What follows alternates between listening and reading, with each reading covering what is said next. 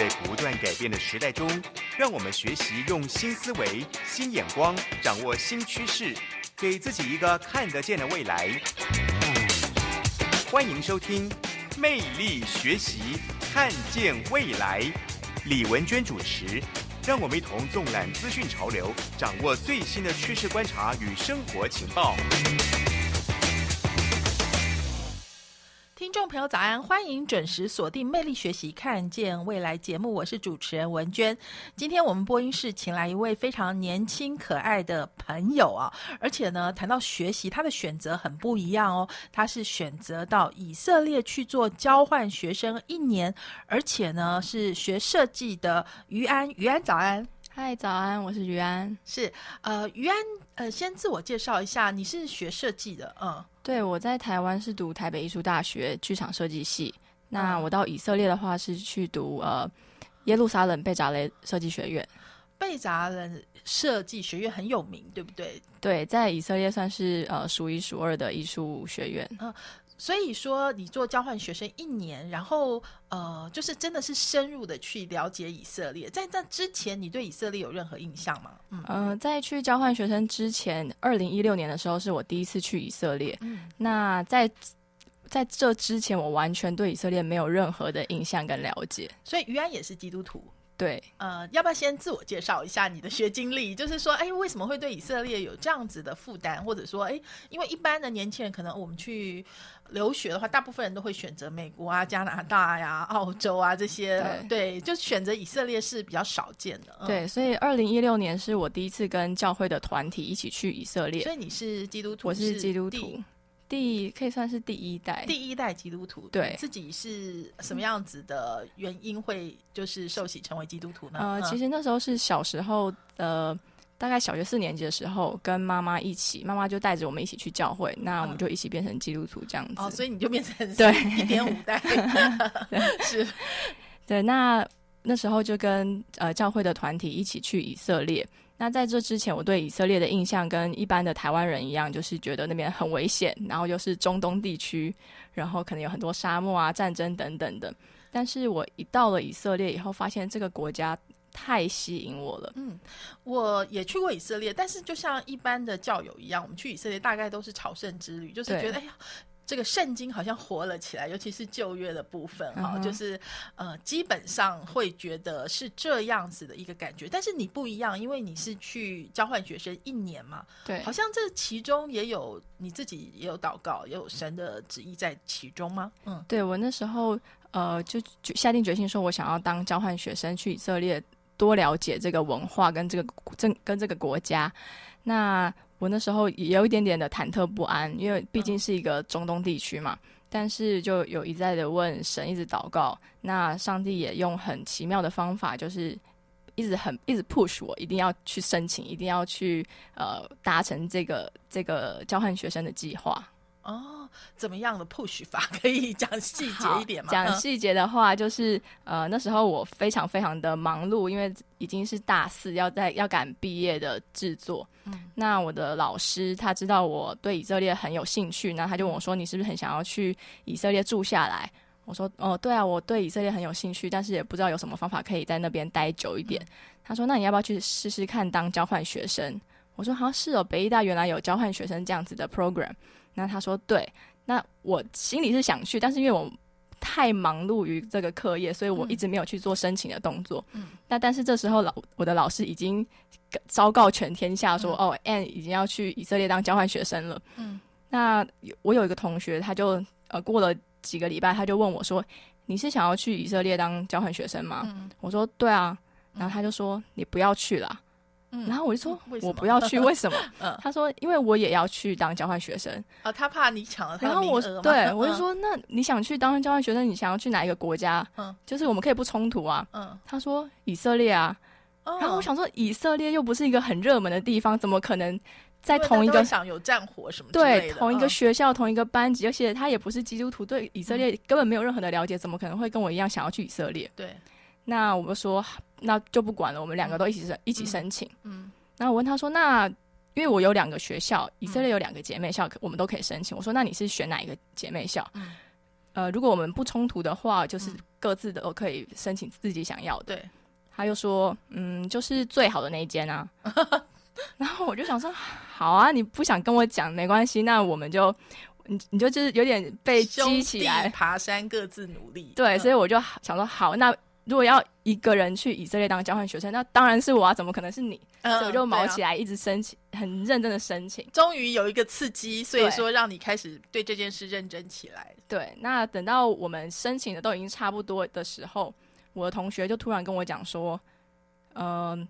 你要申请的是哪一间？我说我要申请贝扎雷艺术设计学院。嗯，他说哦，我要申请的是特拉维夫大学，就完完全全的不相不冲突，所以我们就呃彼此的帮助对方，补充一些资料。是，那最后一关我们两位都已经呃都顺利的申请上了，都可以一起去以色列。那这个时候，我这个同学跟我讲说，呃，我跟你讲，我决定要放弃了，我不去以色列当交换学生了。嗯，那我说哈，为什么？他说我有其他的计划。嗯，所以我就觉得这是一个完完全全就是上帝在做的一个工作，就是不可能有其他的。可能上帝知道，如果他没有用这个方法激我的话，我是不会付出这个行动的。嗯，对。结果就在这样子的特殊的情况之下，你顺利进入贝扎雷嘛？然后，说实在，你之前对以色列可能没有非常深入的了解，就像大部分的台湾人也是一样，可能基督徒会知道啊，这个。大概跟旧约圣经，如果去游览的话，会看到很多呃圣经的故事。大家讲说圣经火起来，但是其实以色列是一个非常特别的国家，尤其应该讲犹太人这个民族吧。所以嗯，有我想应该有很多的体会跟一般人不一样，对不对？你可以选三个点来讲嘛，就是你去之前绝对没想到的点嘛。嗯，好，去之前没有想到的点，嗯。第一个是，呃，以色列他们是讲希伯来文，嗯，那在去之前我已经有在学一点点的希伯来文了，很难，对不对？就是像弯弯的，就是你知道，就像一堆蚯蚓，就很 很多人说很像那个泡面，你印了一些墨水，然后印在纸上，那就变成希伯来文，对，就泡面这样子。那呃，我那时候就是只会非常非常简单的希伯来文，就是可能你好啊、再见啊等等的。你要不要教我们几句？你好，怎么讲？哦，好，你好，这个其实蛮重要的，叫做 shalom。shalom，我想大家应该知道，shalom 就是平安的意思。平安，对。那还可以讲 toda，toda 是谢谢的意思。哦，toda 就是谢谢。对，嗯。那还有一句，呃，叫做 taim，taim，嗯，taim 是好吃。哦，这三个真的很重要，很重要。shalom，toda。然后塔印塔印，好，这句三句学起来，应该就可以走遍以色列了。是，但是他要学会很难哎，因为其实你呃很晚大四才开始准备去嘛，所以你基本上进去就是一个鸭子听雷的状况嘛。对，而且那时候我想说，可能呃，因为对于这些交换学生，老师应该会给一些英文的课程。对，但殊不知我们去的第一天，啊，学校就召集了一个交换学生的一个一个一个会议。然后第一句话就跟我们说，跟我们说，哦，你们这些同学，我跟你们讲哦，我们在这这个学校上课，全部都是用希伯来文授课。然后他这句话也是用希伯来文讲他这句听嘛？他这句是用英文讲，但是我 们所有的外国学生很多都是德国人啊，然后什么欧洲欧洲人，然后我们就超傻眼，想说谁会谁会学希伯来文啊？那但是没想到我去上课。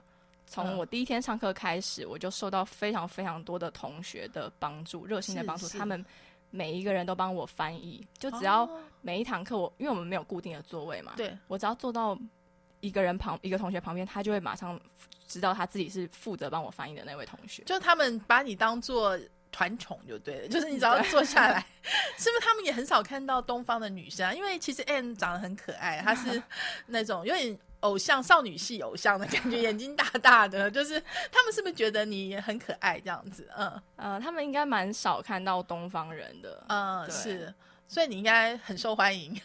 就是我觉得犹太人对东方人是特别的友善，因为我有另外一位冰岛的室友，嗯，然后我们也遇到一样的状况，就是上课全部都讲希伯来文，然后我就问他说：“那你怎么办？”他说：“没怎么办啊，就在那边发呆。”我说：“没有同学帮你翻译吗？”他说：“怎么可能会有？”所以他一整学期都是在在课堂上面发呆。哇，我觉得刚刚大家听到 Anne 讲讲解一定觉得好有趣哦。就是说，他感觉上就是在上帝的计划中被推着走这样子，而且，呃，我想说，你会越接触以色列，越觉得，哎，这个地方跟你的命运有非常。密切的连接吧，而且很妙，对不对？都出乎你的意料之外，哈。完全出乎意料。到底有哪些地方出乎意料呢？我们休息一下，听段音乐，回来之后再跟陈渊 Ann 好好聊，他为什么会勇闯以色列，而且是在一个未知的情况之下，但是知道主掌管明天，好，这一切会是最好的安排。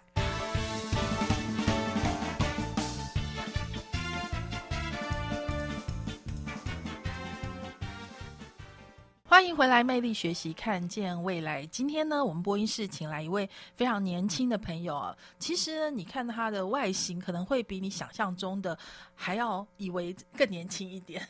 那于安要说一下，你今年几岁吧？嗯，我今年二十六岁。是听起来很年轻，但是如果你知道他的经历，你就会吓了一大跳。这个二十六岁的年轻女生呢，她现在自己做了一个品牌，她做了一个品牌的创办人，而且是设计师，是布洛克，而且是演讲者，同时也是策展人，艺术策展人。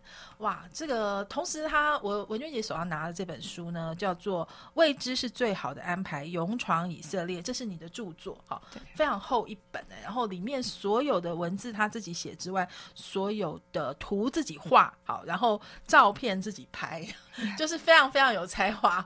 所以我觉得跟你同年纪的人比较起来，应该很难有你这样子的经历吧？嗯，呃，对，其实目前所做的这一切。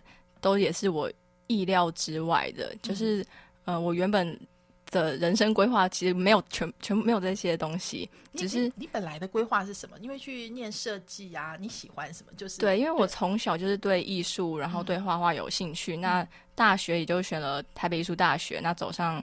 设计这条路，那我原本会以为我就会当一个设计师，嗯，不论是剧场设计师或是平面设计师，就是走设计这一块。所以你学的是剧场设计？对，我主修舞台设计。舞台设计，嗯，对。所以其实台湾的艺文界还蛮辛苦的，对，相对来讲，对不对？所以你完全没有想到你会跟以色列做这么深入的连接。对，完全没想到，就是在大四升大五的这个这一年去了以色列交换一年以后。完完全全的走向另外一条道路。对我们刚刚讲说，你到了以色列，觉得三个不思议。第一个就是你完全没有想到，真的是百分百用希伯来文对你轰炸，对不对？对，然后遇到很好的同学们。因此，本来以为你会鸭子听雷，结果没有，就是反而每一个人坐在你旁边，他们就会做义务的翻译。所以你的希伯来文在这一年中间就突飞猛进吗？对，就是在那个环境里面，我的希伯来文就是有。成长的速度还蛮快的，这样。你现在能听说读写都通吗？现在可以可以基本的对话，然后可以看得懂一些文章这样子。因为我大概学了四年有了。哇，那刚刚讲的这是其中一个不思议嘛？对。那再来还有两个呢？嗯，好，再来的话就是以色列人，他们非常非常的直接。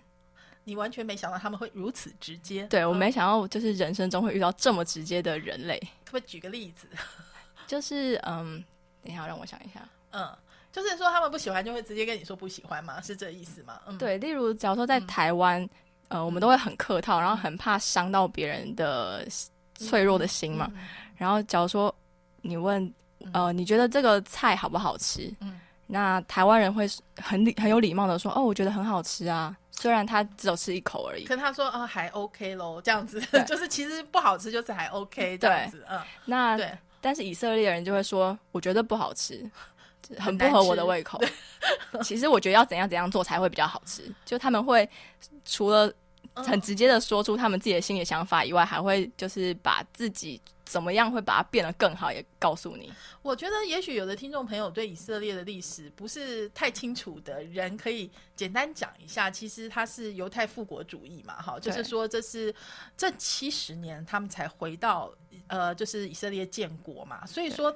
过去的历史，他们是非常颠沛流离的，所以他们就是大家应该很清楚，就是尤其二战的时候，非常的惨惨烈的历史。哈，那所以他的这种，你你觉得他们这种不喜欢说假话，是不是跟他们的这种民族性有什么关系啊？嗯嗯，我觉得他们是会很捍卫自己的一些想法。嗯，那因为他们不会被别人这样子牵着鼻子走，然后也不会就是太呃。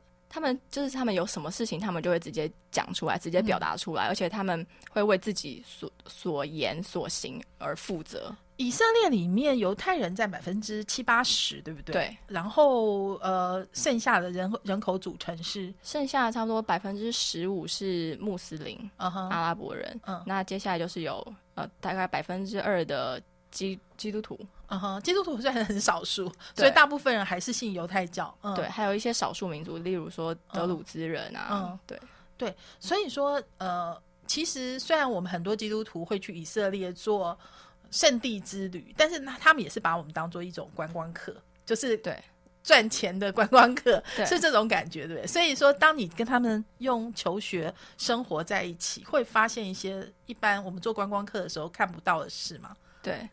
例如说，呃，我分享一下，我原本交换学生只能待半，呃，只能待一学期，但是因为我真的非常喜欢这个环境、这个国家，还有我的这些朋友，所以我就我就去申请说，可不可以让我再延长半年，嗯，让我在以色列有一整年的学习经历，嗯嗯，但是，呃，我第一次去申请，第一次去跟呃学校说我可不可以申请，呃，再多延一学期。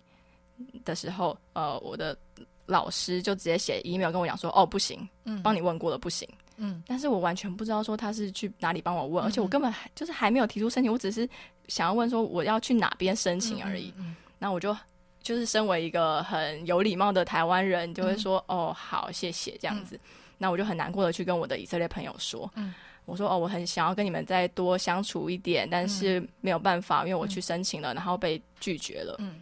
那我的好几个以色列朋友就不约而同的跟我讲说，那你就再去申请看看啊，就他们不会随便就打了退堂鼓就对了。然后我就说，等下你不了解，就是我们我已经去申请过了，然后我被拒绝了，我不能再去申请啦，嗯，就是已经说 no 了。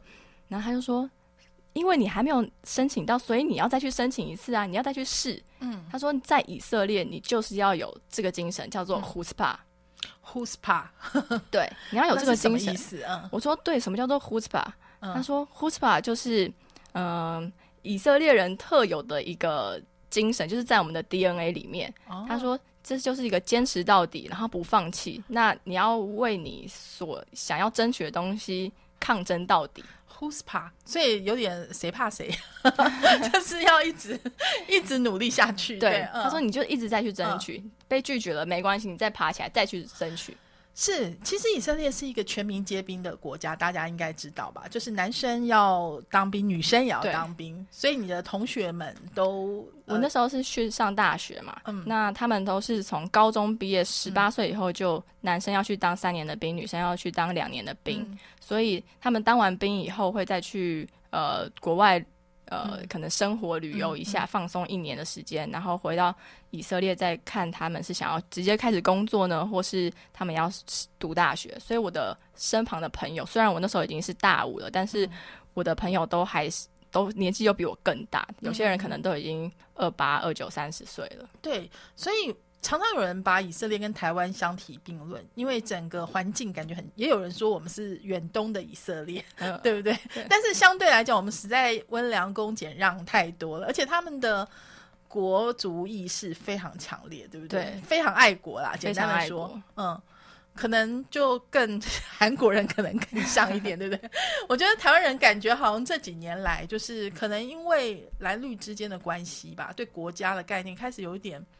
就是两极不明显，就是尤其最近有一个新闻是中间纪念堂前面那个升旗，你知道，就是有群年轻人坐在那个地方，完全不予理会，就是唱国歌没有站起来这样子。我不晓得，因为你比较年轻，你 像文娟姐，我们从小我们其实比较能够理解以色列现在，因为我们从小受的教育就是爱国这些教育，就是我们。五年级生，但是你们应该没有，对不对？所以你遇到了到以色列那样环境，会对你有文文化冲击吗？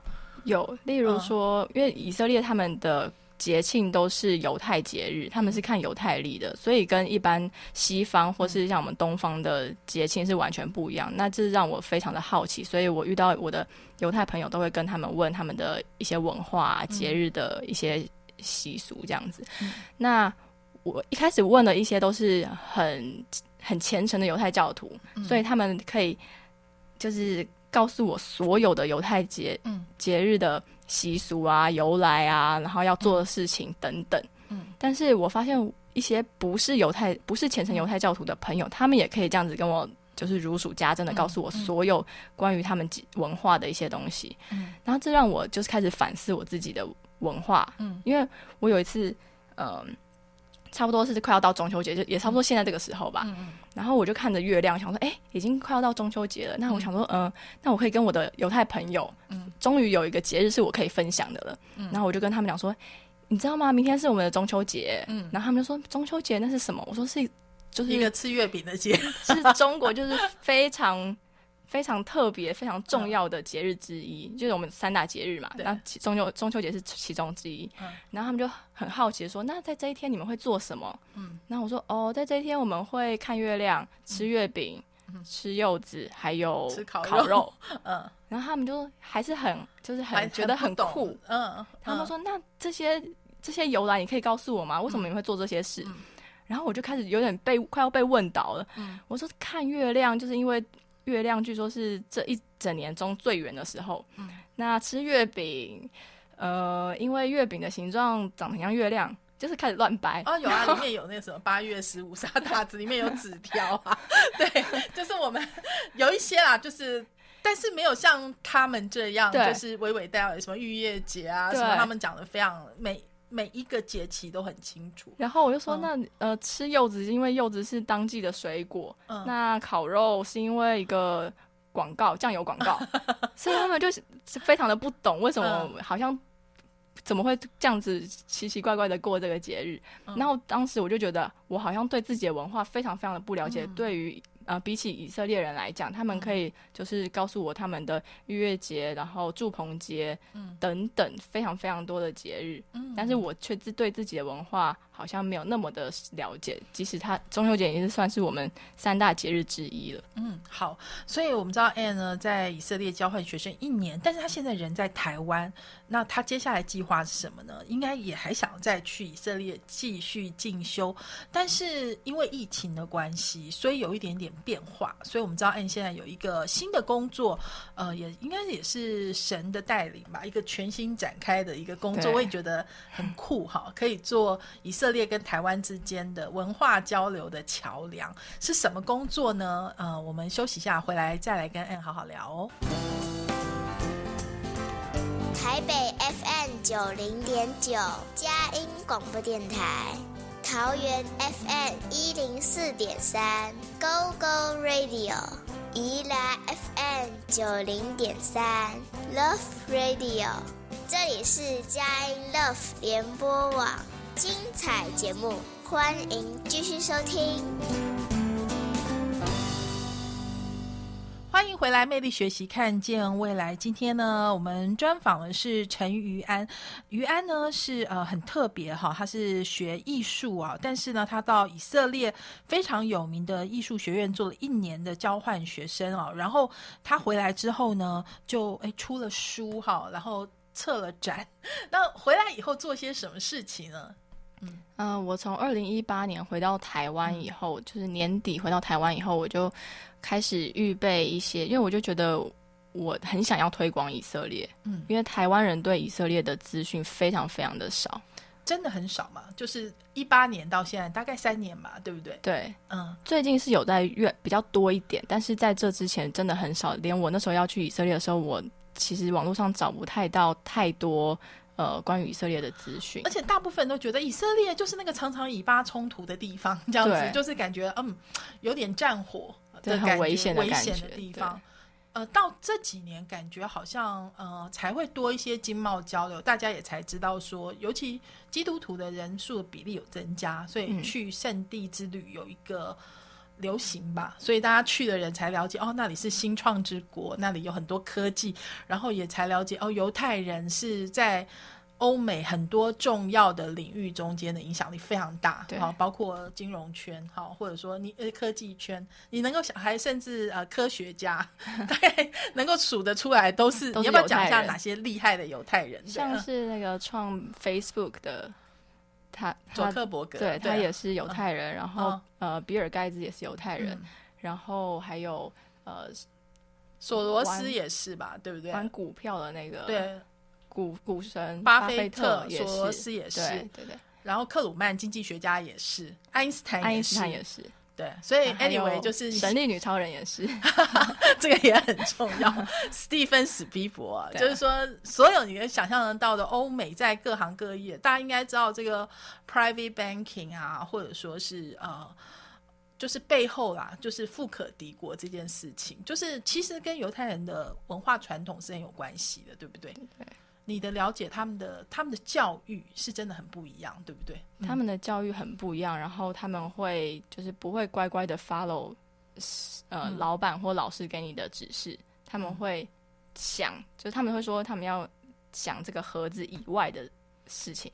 我懂，就是 think out of bus。对，那请问你去了那学习的那个时候，你自己有觉得这一年的洗礼真的对你很重要吗？嗯，就刚刚那几个例子，就说包括你去申请，老师跟你说、呃不用我问你，帮你问过，但是你所有同学都说再去。对，好，这是一个嘛所以。那还有呢？嗯，呃，所以所以这个嗯经历让我回到台湾以后，会觉得说我要，因为我已经去那边，已经不怕被拒绝了，嗯，然后我就知道要一直坚持，一直去抗争，嗯抗争到你拿到你想要的东西为止。那所以学校里面学的东西呢，就是老师跟我们的老师有什么不一样？嗯。跟我们的老师有什么不一样？像是呃，我有选选一堂雕塑课，嗯，那我们一一整学期都在雕塑一颗骷髅头，哦很认真的雕塑这颗骷髅头，然后嗯。老师说要把它雕塑的跟呃跟那个模型是一模一样，三 D 列印出来一样，对？对，一模一样。嗯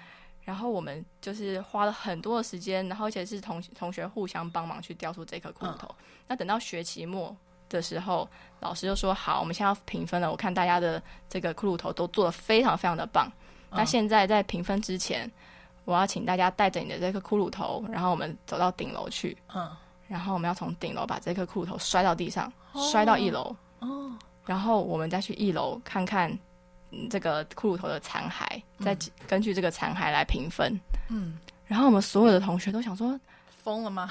天啊，那我干嘛花这一整学期的时间来雕塑这个骷髅头呢？嗯然后我们就一直劝阻老师说：“拜托，拜托，不要，这是我的心血。”会痛啊！就讲这么多的小时在这颗上面，你却要我把它砸掉。对嗯，然后我们就一直力力阻老师说：“拜托，不要。”那但是老师就很严肃的跟我们讲说：“你不要拘泥于你所完成的一些事情。”嗯，他说：“尤其在艺术这条路，你要不断的创新，你不要去收集你的成就。”哇，对我觉得他们的艺术都好有深意哦，就是它不是那种很肤浅的，都是会有一些让你想要 go deeper 那种感觉的东西在里面。他说你：“嗯你的艺术、你的创作不会只有这一颗骷髅头，嗯而且你们那是就是因为我跟大一的同学一起上课，然后那个是他们、嗯呃第一个雕塑课。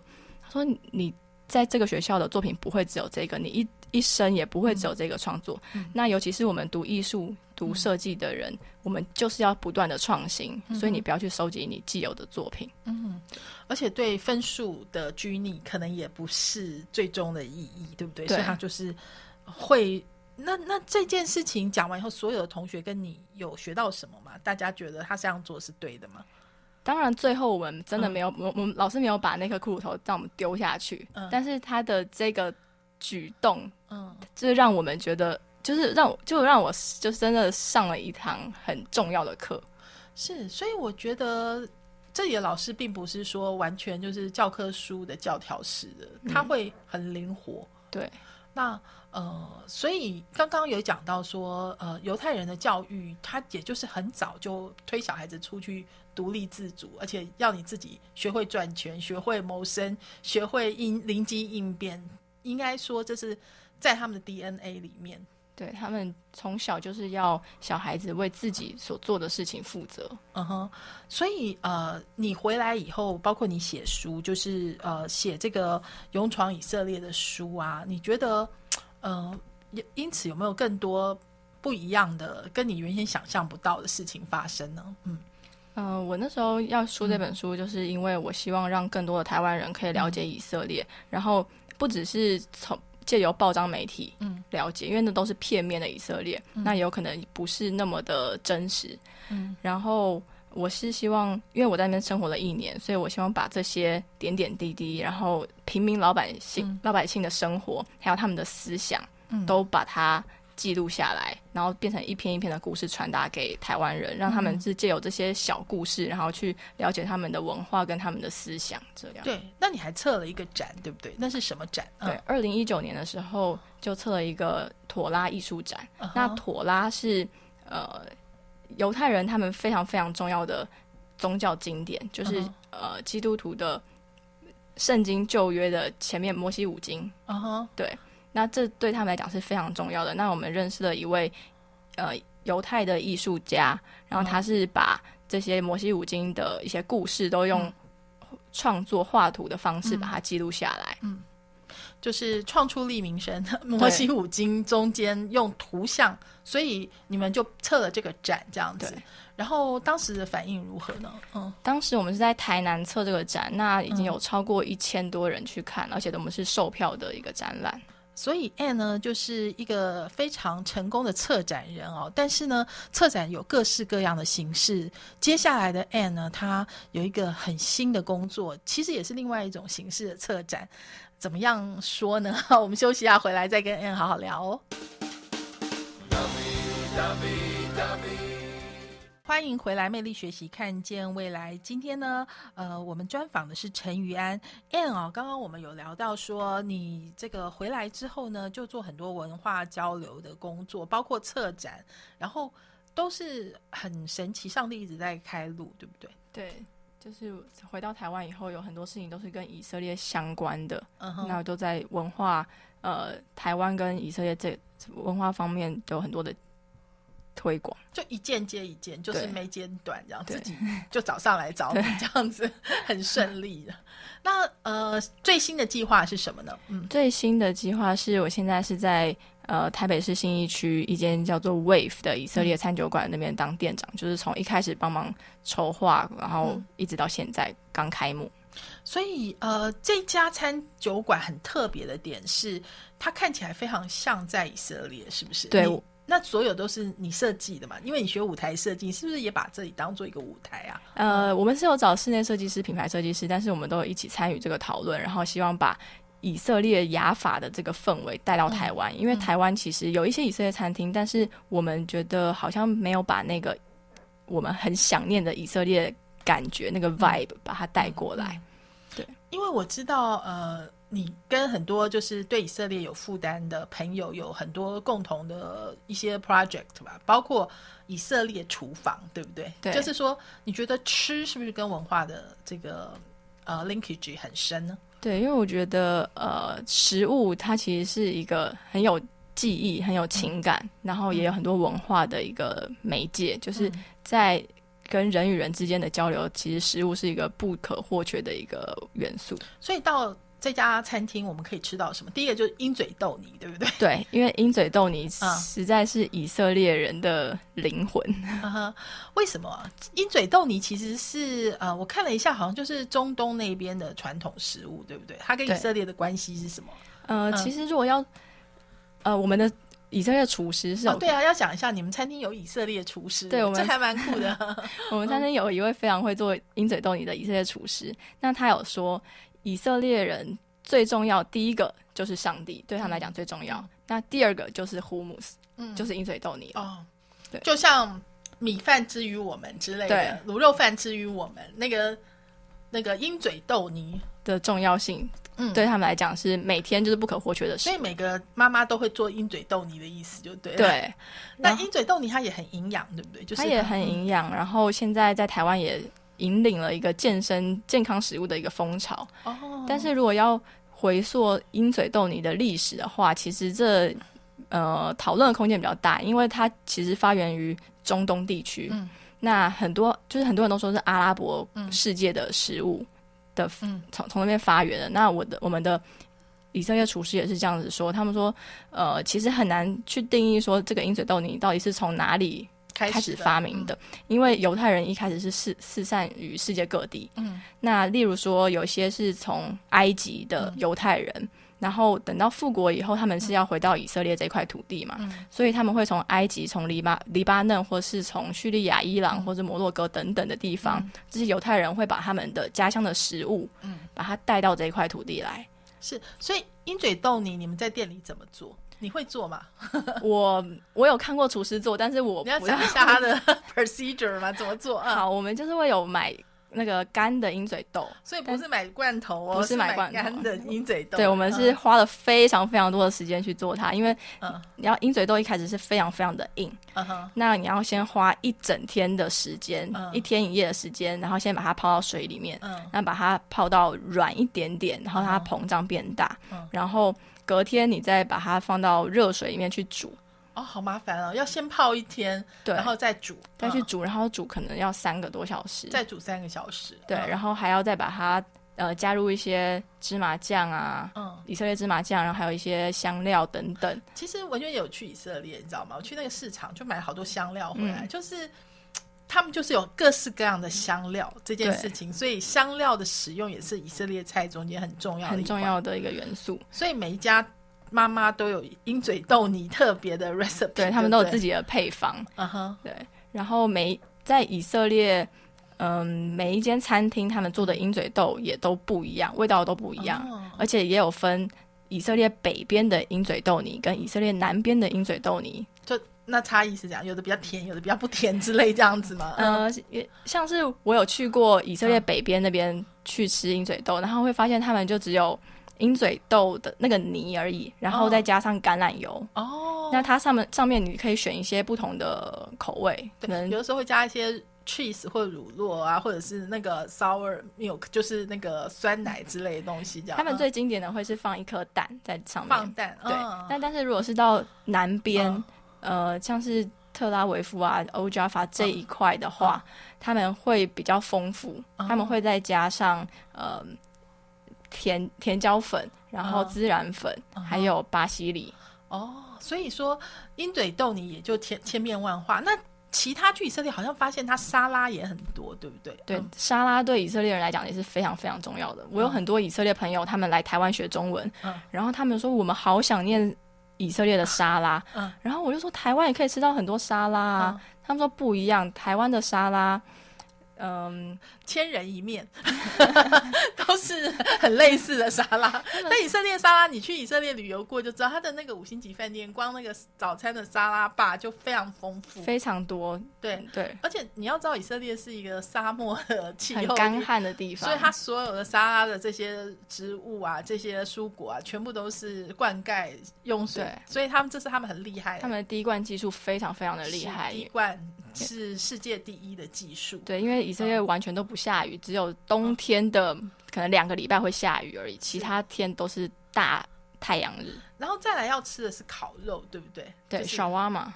叫小蛙马，这对是像就是沙威玛，对不对？对，但是嗯台湾的沙威玛跟以色列的沙威玛不太一样它。怎哪里不一样？嗯，台湾沙威玛就是像夜市那种，好像放在哦，一个面包柱子上面这样切切切，然后加点美乃滋啊，加面包给你。但以色列不一样在哪？嗯，以色列的沙威玛的话，他们若是到以色列去看，他们会有一个很特别的机器，然后那个、那个肉会在这个机器上面一直转，然后会用一个电动的一个像是刨刀的东西，把那些肉把把它刮下来。哦那也也有点像我们的沙威玛，但是更精致这样。对，然后他们沙威玛其实是一个香料，哦它就都是沙威玛，哦，原来沙威玛是香料，对，然后把它腌一。嗯腌，然后它就是变成是一个很好吃的呃鸡肉沙威玛，或是羊肉沙威玛，或是牛肉沙威玛。所以以后在你的餐厅可以吃到这些吗？可以吃到。我们现在就有推出鸡肉沙威玛，那嗯九月份的时候会有牛羊肉的。哇，好酷哦！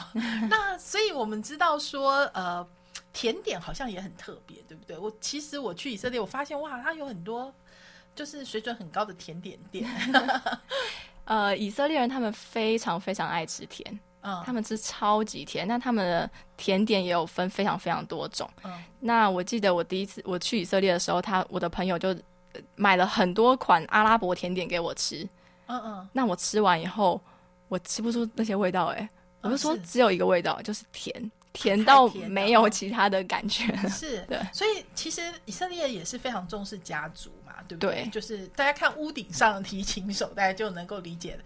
那他们的妈妈通常也是会做着一一手好菜，成为家庭聚集的中心。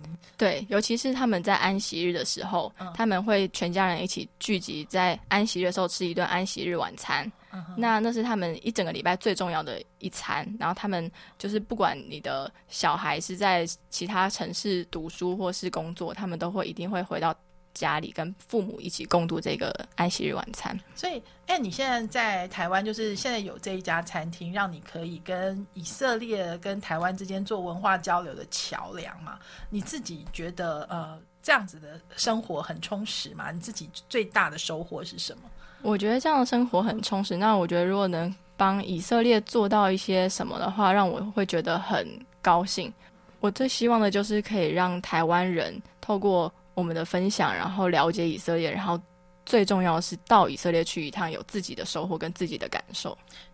非常谢谢 Anne 哦，在现在这个疫情的时候呢，我们在台湾还可以透过你，感觉可以跟以色列更加的接近。相信你下一步呢，还要再重新回到以色列，再去攻读硕士。